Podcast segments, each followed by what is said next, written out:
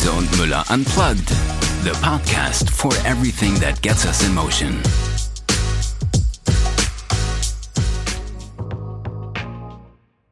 Hello and welcome to a new episode in our podcast Riese und Müller Unplugged.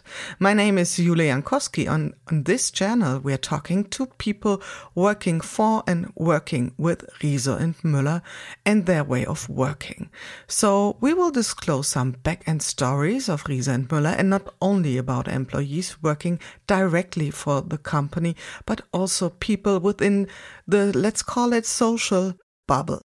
Today I'll be talking to Anna Katharina Meyer. Anna calls herself climate activist and expert for sustainability. And if you Google her, you will find a large variety of activities and projects in the field of sustainability she's involved. So first of all, I'd like to say hello to Anna and how are you doing today?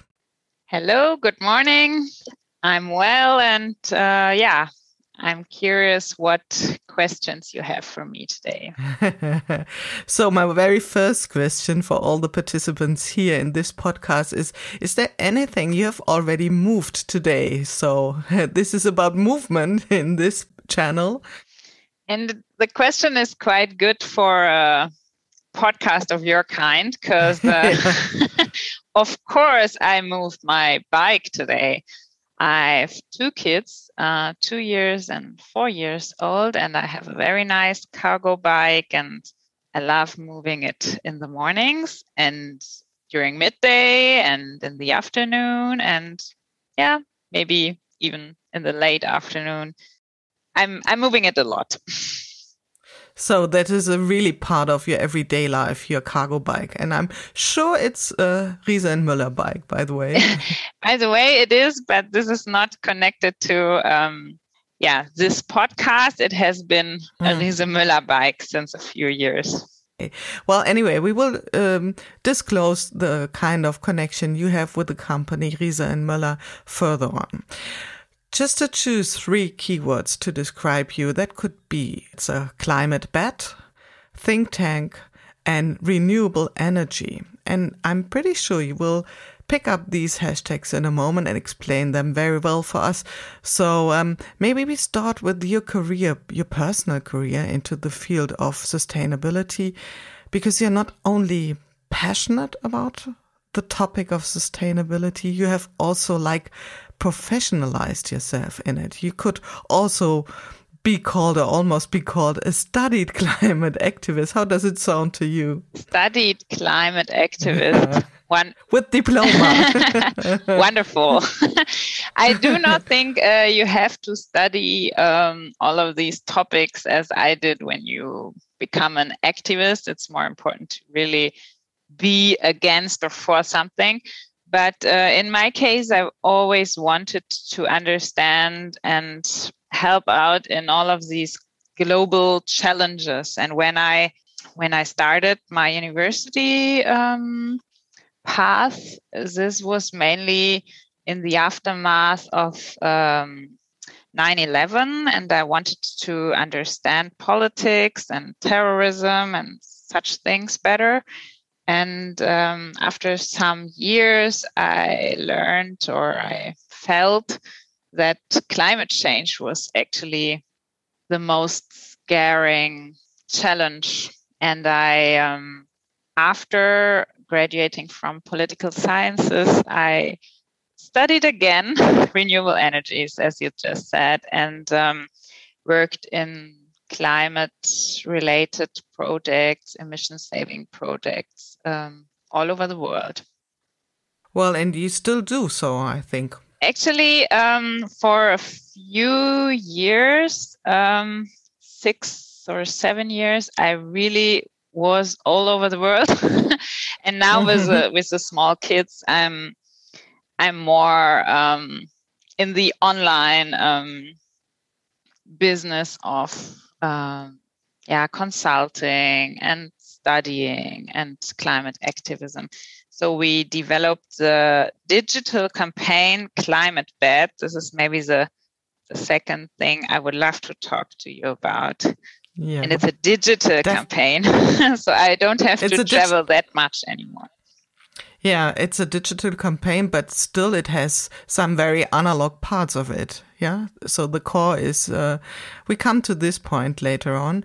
And when you talk about consulting, do you also deal with big, huge companies with, um, and what do you think? What is your personal perspective on the topic of greenwashing? I mean, we find many, many huge companies trying to convince consumers and the public that they are very sustainable. And what is your perspective on this? Mm, yeah, first of all, it's a good development that companies at least try to become more sustainable starting with communicating about becoming more mm-hmm. sustainable there this range of course um, there is all they can always improve but um, mm-hmm. only years ago companies were not even convinced that this was something to strive for not mm-hmm. even in in communication it was just not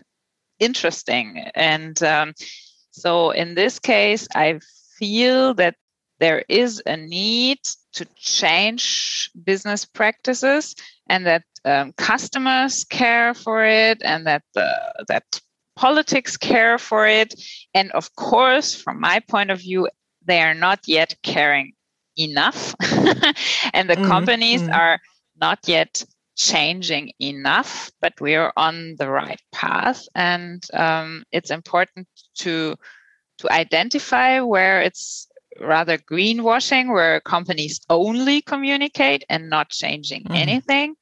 But my experience is that mostly they're on some path and there are front runners, of course, and then there are the ones who are, yeah, who stay behind. And sometimes it's only because their mind is not yet ready.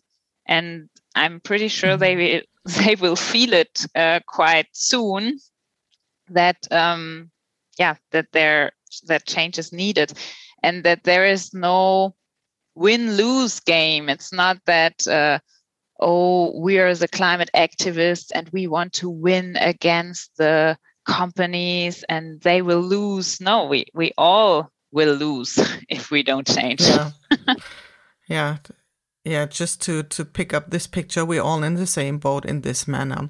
And in my observation, it has already taken place a certain shift in mindset. But, um, well, there's still a way to go for all of us. Um, before we start talking about the climate bet, which will play maybe like a major role in this uh, episode, you're also part of an organization or rather initiative called Think Tank 30. This is um, like a place where people come together, deal in a very special way with future issues. Would you like to tell us something about it? Yeah, it's a it's an initiative um, by the Club of Rome. The Club of Rome was was and is still uh, quite important in the context of limits to growth and um, yeah our future way of living. Uh, and the think tank 30 is is a group of 30 people um, uh, somehow related to the age of 30. so we are a little younger than the um, famous and important sustainability experts uh, within the Club of Rome.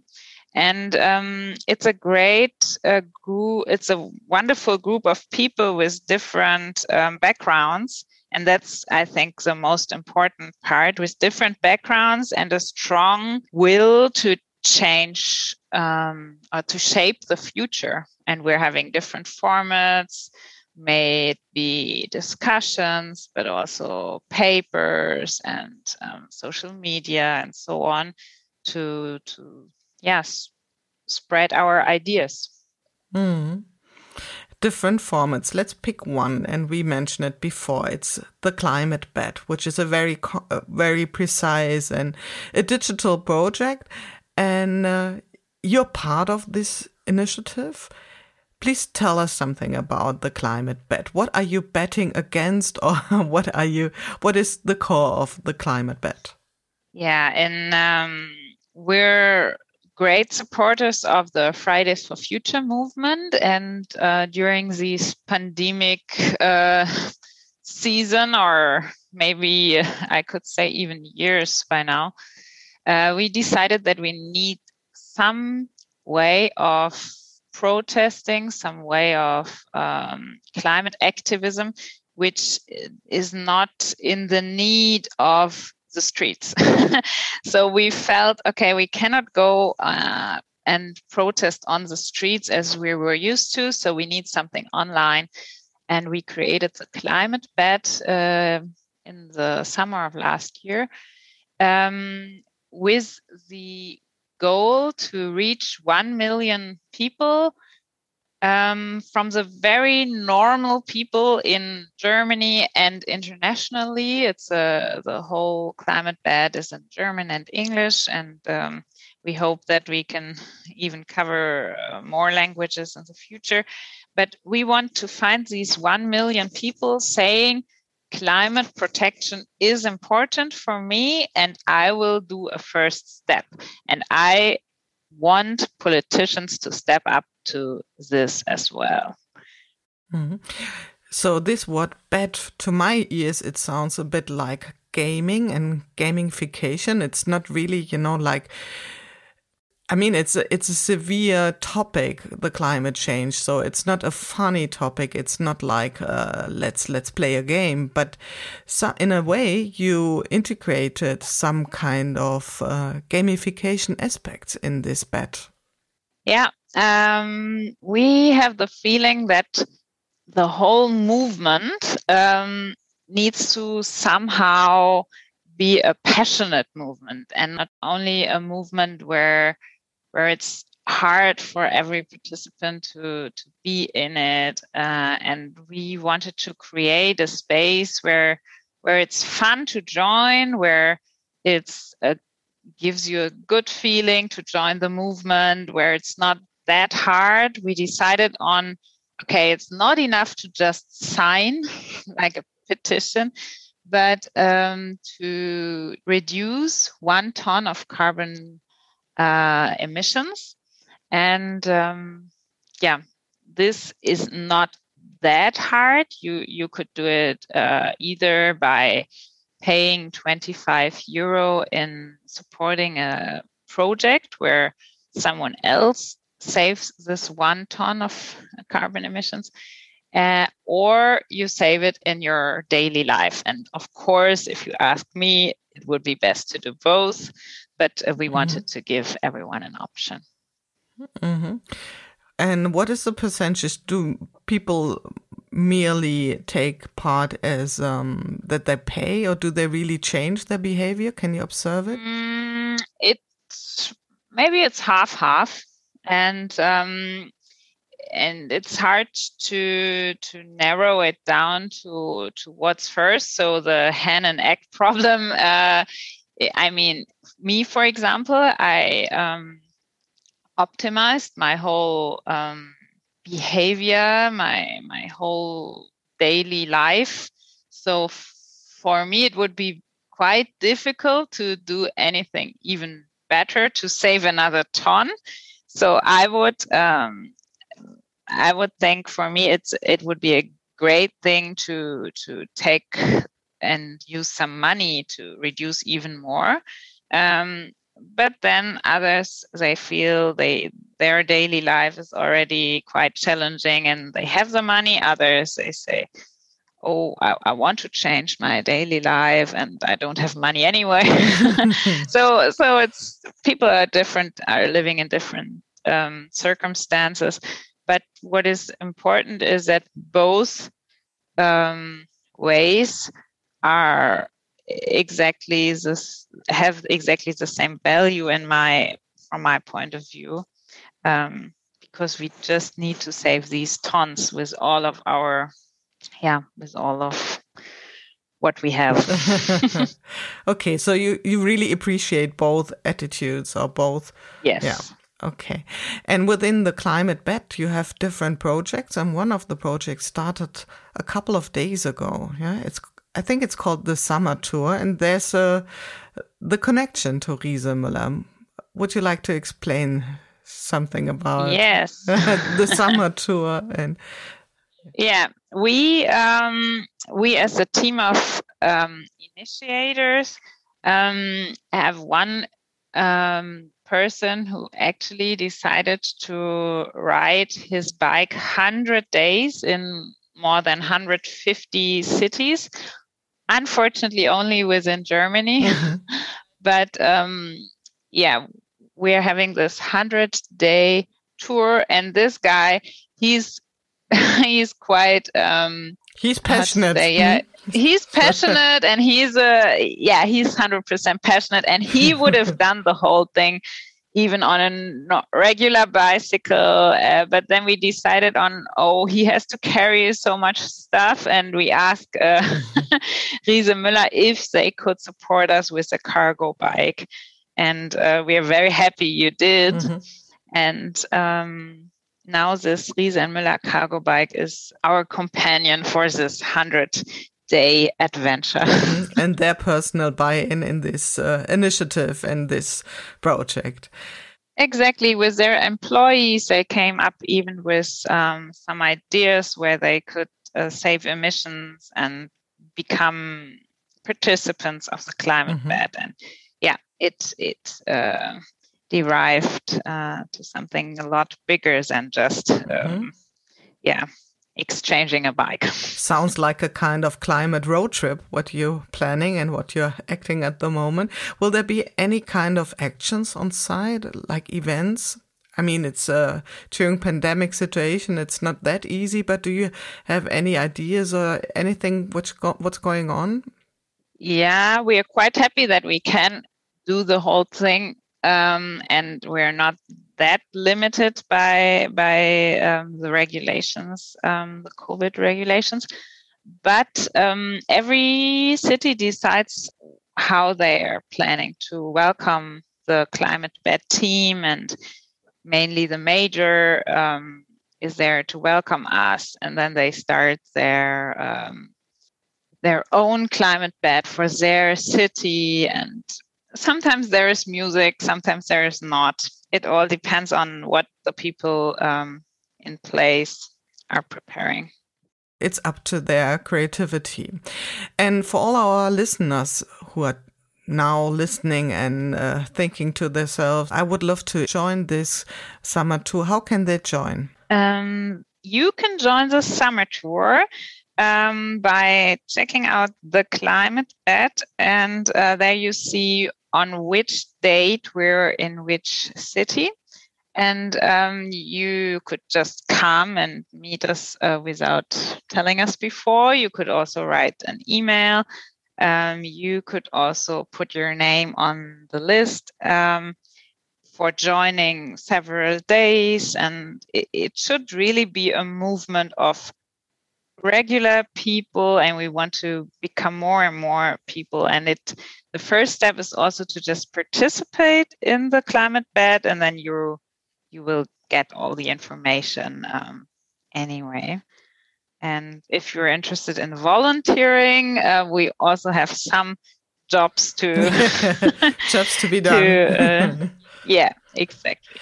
And what about the first days? What were your um, experiences? So did many people join and have you has it met your expectation the the first days?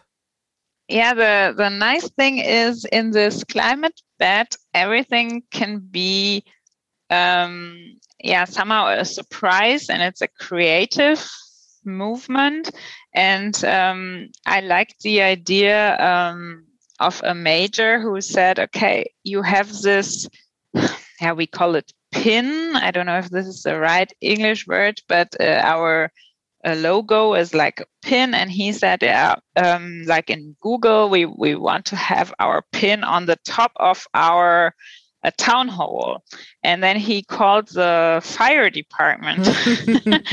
And the, uh, there is some uh, volunteers of the fire department helped him and and some members of our team to go up all the way on the roof of the um, on the roof of their town hall. And they set up this pin there and as a sign for better climate action. And yeah for for these um, surprises it's worth working on this initiative yeah.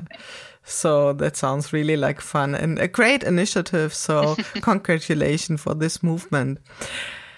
I would like to share an observation with you. I'm currently experiencing that there has been a certain rethink in this, let's call it the sustainability scene, although it's not maybe the adequate word, it's not a scene, but let's put it like this. Within the last recent years, it's no longer just about giving up things, it's about joy, joy of a different lifestyle, like about positive nudges.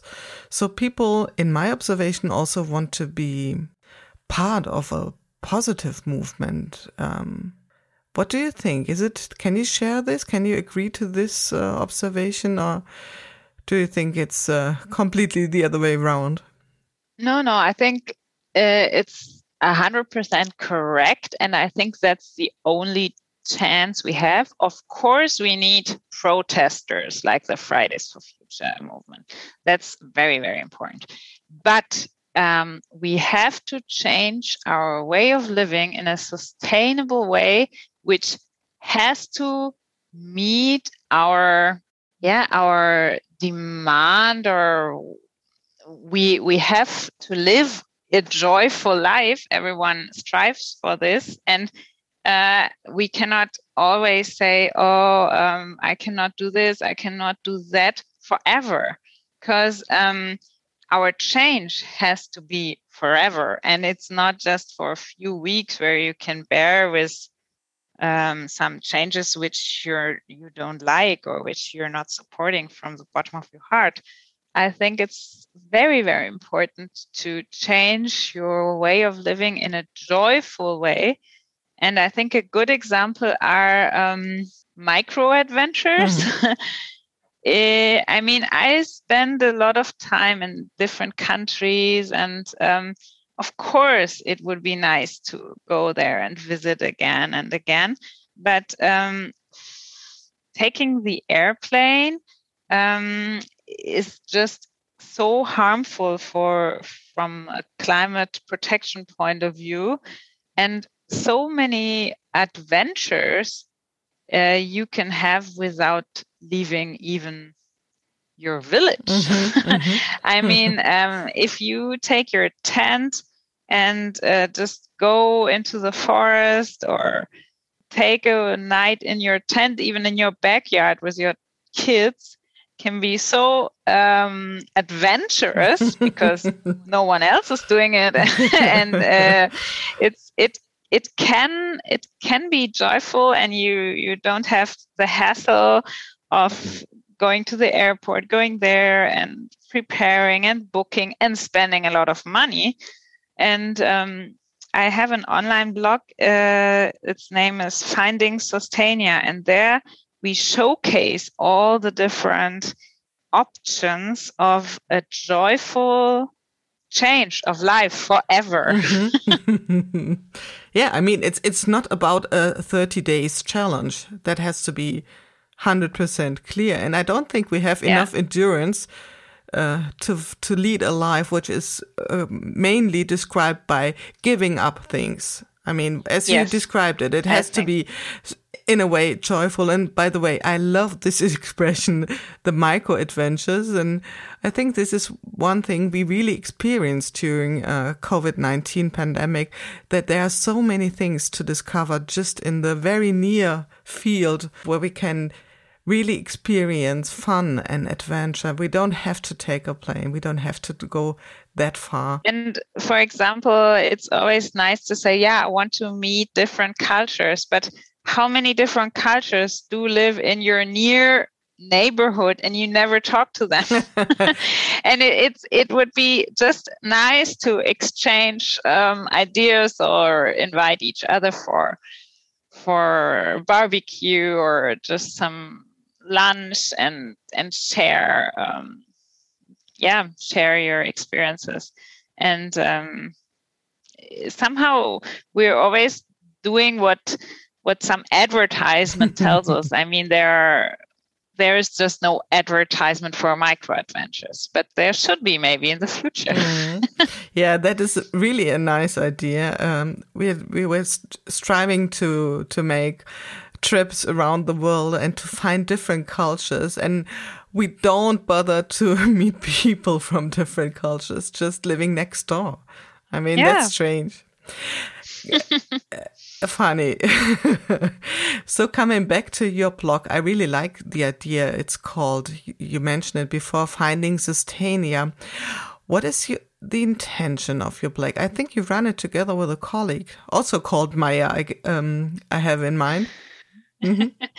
yeah, um, her name is Shanta Meyer Nandi, and um, it's yeah, we would be happy if you connect with us, for example, via LinkedIn and um, we're now sisters. No sisters. she has a Beng- she has a Bengali background, um, but she was born um, in Germany and she's quite German, living in Paris now.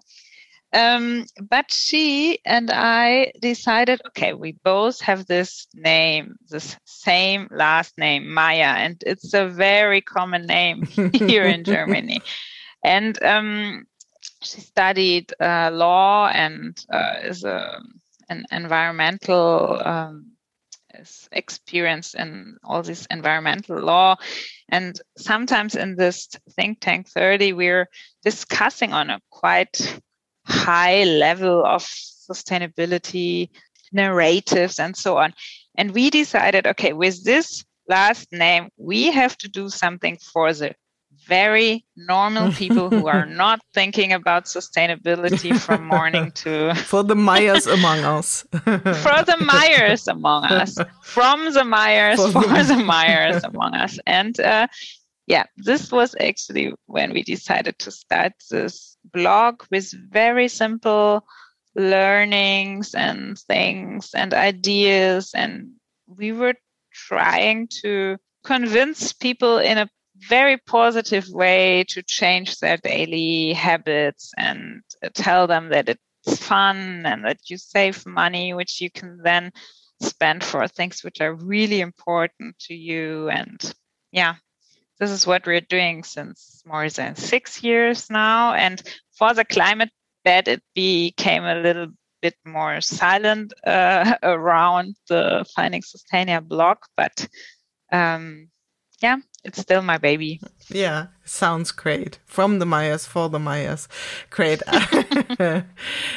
and uh, do you think that there is um, a kind of joy of new minimalism within um, our societies so that people discover like the, the joy of living a minimalistic lifestyle?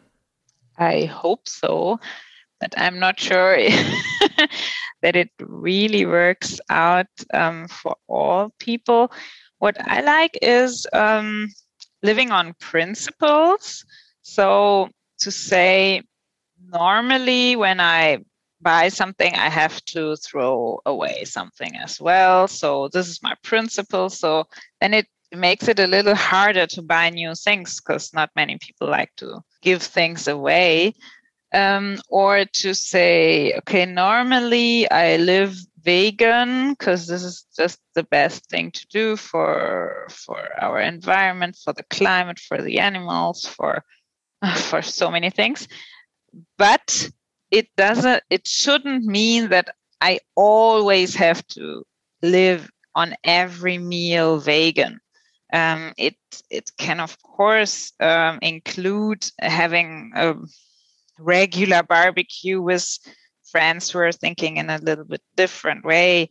Um, but living on principles for me is easier and I think is more uh, valid for the greater society than just saying uh, become more minimalist. I think it makes it easier and um, easy is mm-hmm. best.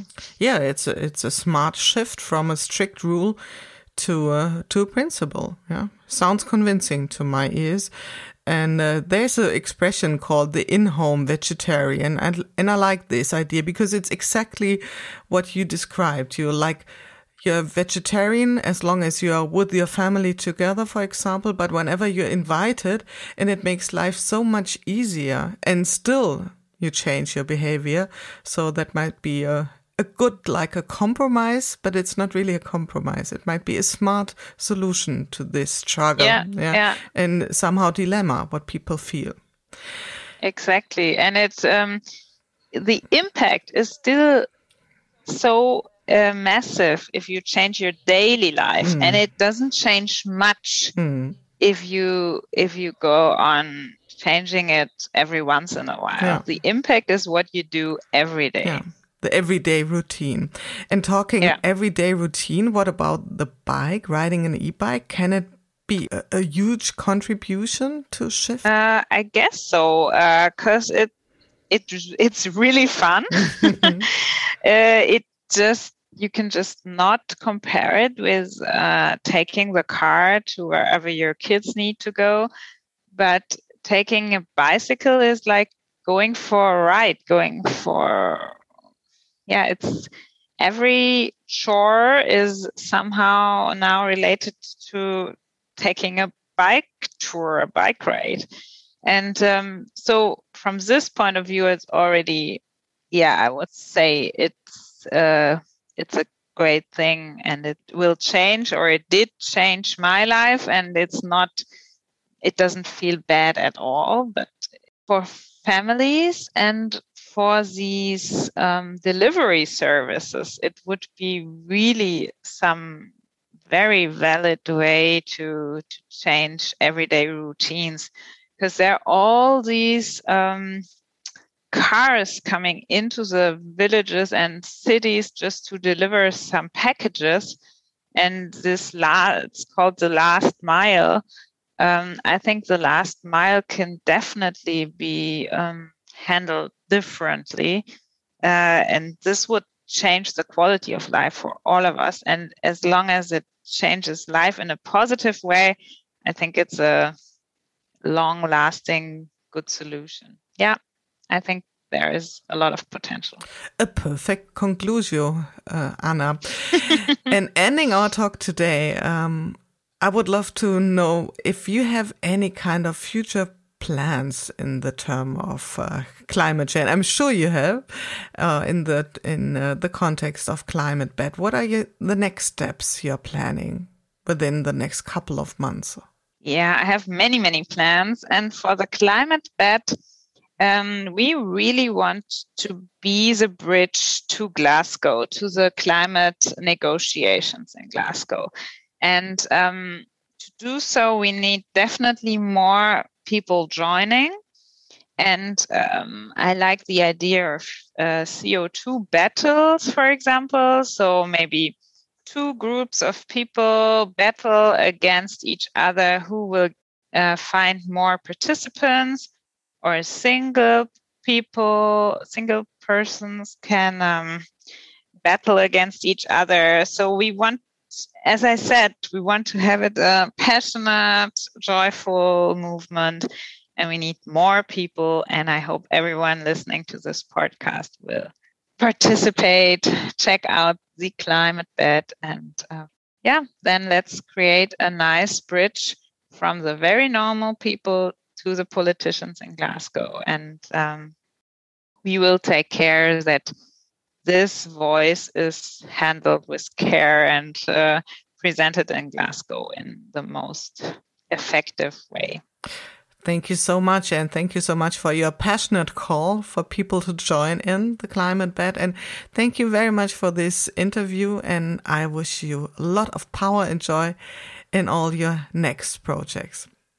Thank you very much. And yeah, Thank you for your questions, and I'm looking forward to all the new connections arising from this podcast. Riese und Müller Unplugged, the podcast for everything that gets us in motion. If you want to hear more, be sure to listen to our other episodes.